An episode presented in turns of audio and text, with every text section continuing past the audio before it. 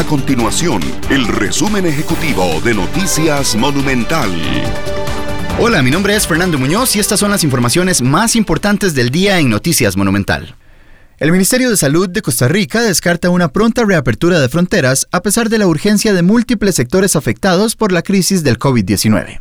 El ministro de Salud, Daniel Salas, indicó que reabrir fronteras y aeropuertos significaría potenciar la transmisión del nuevo coronavirus en todo el país y esto traería consigo consecuencias caóticas. Además, las privadas de libertad aprovecharán la reciente construcción de un taller industrial en la cárcel Bill McCurling para trabajar en la elaboración de uniformes para el personal médico de la Caja Costarricense del Seguro Social. En este taller trabajarán cerca de 20 mujeres con supervisión de la encargada de sastrería del Ministerio de Seguridad Pública. La caja aportará las telas que serán cortadas por personal del Instituto Nacional de Aprendizaje y posteriormente la confección final de la indumentaria se realizará en el centro penitenciario. Estas y otras informaciones las puede encontrar en nuestro sitio web www.monumental.co.cr. Nuestro compromiso es mantener a Costa Rica informada.